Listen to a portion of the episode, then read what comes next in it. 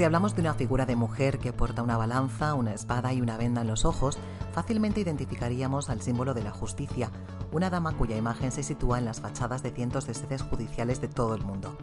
La balanza simboliza el necesario equilibrio entre dos partes, la espada la ejecución de las medidas acordadas y los ojos vendados, una imagen que se usa desde el siglo XV, la objetividad a la hora de decidir con imparcialidad y al margen de influencias externas.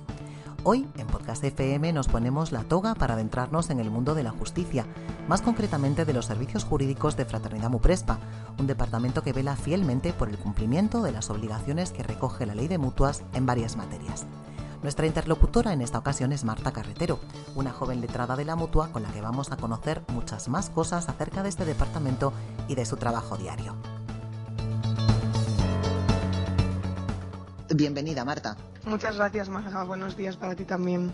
Cuando los directivos de la mutua o quienes hablan en su nombre participan en alguna ponencia, en un webinar, en una charla, comienzan hablando de qué es una mutua colaboradora con la seguridad social y cuáles son los principios que la rigen, así como su función social. ¿Es también así en tu ámbito de trabajo como letrada de la mutua? Pues efectivamente, la verdad es que también los letrados en nuestro día a día nos toca explicar o más bien eh, recordar en las distintas sedes judiciales quiénes somos y los recursos que gestionamos. Al final, hasta en el mundo judicial, en muchas ocasiones seguimos siendo bastante desconocidos y no siempre se nos reconoce como lo que somos, que es el sector público estatal de carácter administrativo. Dinos, por favor, qué hacéis en el Centro de Asesoría y Servicios Jurídicos y por qué es tan importante hacerlo con rigor y bajo el principio de austeridad, dado que hablamos de la gestión de dinero público, de dinero de la seguridad social, y la máxima es una gestión transparente y eficaz. Pues efectivamente, como tú bien comentas, nuestra labor se engrana en la tarea de la mutua de cumplir con una gestión adecuada de ese dinero público. En nuestro caso, concretamente, la asesoría jurídica lo que hace es eh, defender en vía judicial esa correcta gestión del dinero de la seguridad social que se ha llevado a cabo en la vía administrativa. Al final, es fundamental hacerlo con rigor y de manera muy fundamentada porque aquí es la decisión de un tercero, que en este caso es un juez, la que va a prevalecer finalmente y la que decide, por decirlo de alguna manera, el destino final de esos recursos públicos. esto pues hay que ser consciente de que el estado de bienestar en el que vivimos trata de proteger unas situaciones de necesidad con unos recursos que al final pues son limitados y es por ello por lo que nuestra labor debe hacerse con un rigor absoluto para que esos recursos públicos eh, vayan donde quiso el legislador en el momento de dictar la norma. Marta, explícanos por favor por qué es tan importante que un trabajador que ha sufrido un accidente laboral o que padece una enfermedad profesional se le reconozca la contingencia profesional en lugar de declarar la contingencia común. Pues bien, Marga, el origen de un proceso de incapacidad temporal es importante diferenciarlo y encuadrarlo correctamente. En primer lugar, porque la ley nos, nos dice que debemos hacerlo así. Al final, y aunque cada vez es menor, existen pequeñas diferencias en el tratamiento de los procesos en función de su causa y la norma refuerza la protección de los procesos que derivan de contingencia profesional, pues por aquella finalidad de reparar el daño que se ha sufrido en el entorno laboral.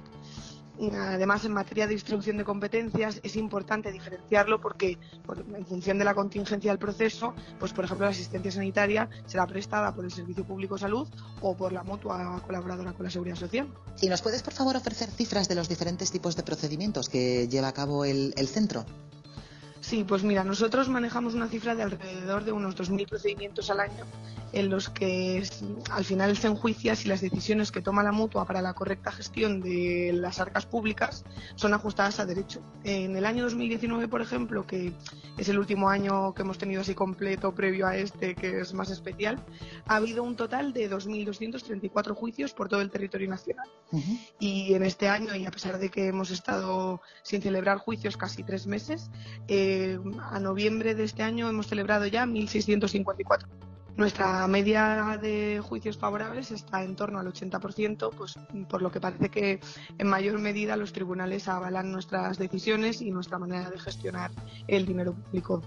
¿Y cuáles son las herramientas jurídicas para realizar vuestro trabajo? ¿Con qué otros departamentos de la mutua, por ejemplo, tenéis que trabajar para obtener información antes de llegar al juzgado? Pues al final nosotros para llevar a cabo nuestra función, tanto en vía judicial como en la parte que nos toca extrajudicialmente, colaboramos con prácticamente la totalidad del personal de la entidad. Fuera de lo que es la estricta vía judicial, pues trabajamos de la mano del Departamento de Prestaciones y al final pues las normas que nos vinculan están continuamente cambiando e interpretándose por nuestros tribunales, por lo que al final es absolutamente necesario estar al corriente de todos estos cambios o matices y ponerlos en común con el resto de departamentos. Luego ya dentro de la propia vía judicial y para defender la gestión de la entidad en una sala de vistas, pues al final trabajamos con el personal sanitario que ha atendido a nuestros trabajadores, el personal de prestaciones que ha realizado los abonos de las mismas, el personal de prevención que realiza los estudios de puestos de trabajo. En un proceso judicial al final lo que se pone en tela de juicio, valga la redundancia, son las actuaciones de Fraternidad Mopresto en este caso, por lo que ahondamos y trabajamos con todos los departamentos que han intervenido en esa gestión concreta de, de ese caso. ¿Y hay algún otro procedimiento que pueda tener lugar, además de la celebración propiamente de un juicio?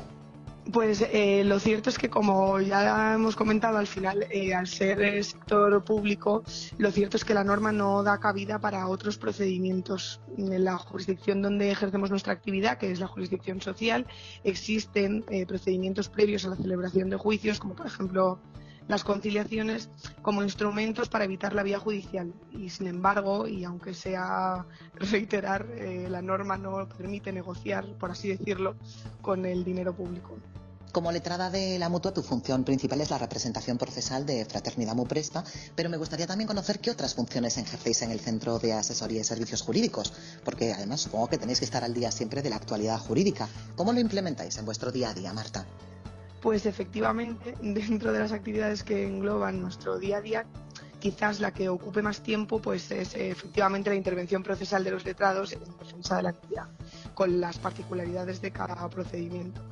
Pero lo cierto es que, como ya hemos comentado, nuestro ámbito de trabajo es cambiante y dinámico constantemente, lo que nos impone al final la necesidad de estar diariamente estudiando nueva legislación y resoluciones judiciales que interpretan las normas. Estar al día de la actualidad jurídica es fundamental para articular una adecuada defensa en nuestros tribunales.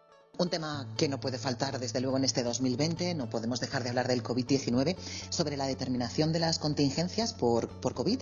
¿Cuál es la situación legal a la que se enfrentan las mutuas? Porque no sé si está clara la norma al respecto o habrá que esperar a que se conozcan un poco más y un poco mejor los efectos a largo plazo en la salud del trabajador que ha padecido el COVID. Pues mira, Marga, en este caso nos vamos a encontrar en realidad, al menos en el plano jurídico, como cuando se dicta cualquier norma nueva. Al final no, dejamos de pensar que las normas regulan una situación general y es el, nuestro órgano judicial quien va pues matizando, e interpretando esas normas que son generales, las va acotando. Con la determinación de contingencia de los procesos COVID, pues va a pasar exactamente lo mismo. La norma habla de supuestos generales, pero evidentemente no abarca los detalles concretos de cada supuesto, por lo que todas las dudas de interpretación que haya, que las va a haber, se irán resolviendo en el ámbito competente para hacerlo, que es eh, la vía judicial. En relación con la anormalidad que hemos vivido en este año por el trabajo fuera de la oficina, me gustaría también conocer un poco cuál ha sido esta forma de trabajar en un sector como el que, como el que tú representas, en el que tú trabajas. Pues mira, aquí es que bueno, nosotros eh, confluimos en, dos vertientes, por así decirlo. Tenemos eh, lo que es el trabajo estricto para la mutua y luego pues esa relación eh, inevitable con los juzgados, en este caso lo social. En este año al final tan distinto y difícil para todos, pues la parte, por ejemplo, del teletrabajo en la mutua pues ha funcionado estupendamente. Yo creo que la verdad es que se ha notado que como aquí ya estaba implantada la modalidad del teletrabajo, pues hemos contado pues con todos los medios para que nuestro trabajo seguirá realizándose con casi total normalidad. Y digo con casi total porque aquí en nuestro caso pues entra en juego esta segunda vertiente que son los juzgados. Al final aquí casi los meses de marzo, abril y mayo los juzgados han tenido sus puertas eh, cerradas prácticamente y con la reapertura pues nos hemos reincorporado a las sedes judiciales un poco a trompicones. Eh, nos hemos encontrado con reorganizaciones de agenda los juzgados para hacer hueco y prioridad para los asuntos que la ley ha decidido que son urgentes en materia del COVID, con celebraciones telemáticas y presenciales en, que, según juzgados, cambios de sede física, en fin, que nos estamos adaptando. Y supongo que otro de los frentes abiertos en este año, algo que, hemos mencionado ahora mismo y relacionado con el trabajo, es el recorrido legal que tú crees que va a tener esta, esta nueva ley eh, en general para la sociedad y en nuestra mutua en particular. En mi opinión personal, creo que el teletrabajo ha venido para quedarse. Parece que hemos visto que es una modalidad que permite realizar el trabajo como en la propia oficina y prueba de ello, pues efectivamente es que se está legislando para que sea posible. En este caso, pues em, se tendrá que seguir desarrollando normativa para que se cumplan con todos los eh, mandatos legales en torno al trabajo, de la seguridad del trabajo. Y como hablábamos en la pregunta de las determinaciones de contingencia de, los procesos COVID, pues eh, también lo tendremos que ir viendo con el paso del tiempo y la interpretación de las normas que se hagan en sede judicial. Hay otras vertientes relacionadas con, la pandemia, con el COVID, y, me gustaría preguntarte, Marta, ¿cómo crees que se puede afrontar legalmente la posibilidad de que los empleados de una empresa, en el uso de su libertad individual, elijan vacunarse o no vacunarse?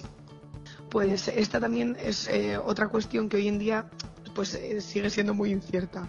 Podemos hacernos una idea, eh, quizás pues acudiendo a situaciones que ya tratamos como la vacunación de la gripe parece lógico pensar que la empresa efectivamente puede poner a tu disposición el medio y la posibilidad de vacunarte y que finalmente sea el trabajador quien dentro de su libertad elija o no hacerlo. Marta, pues muchísimas gracias por eh, esta conversación que nos ha aclarado tantas cosas en el ámbito judicial, un ámbito desconocido para la mayoría de nosotros.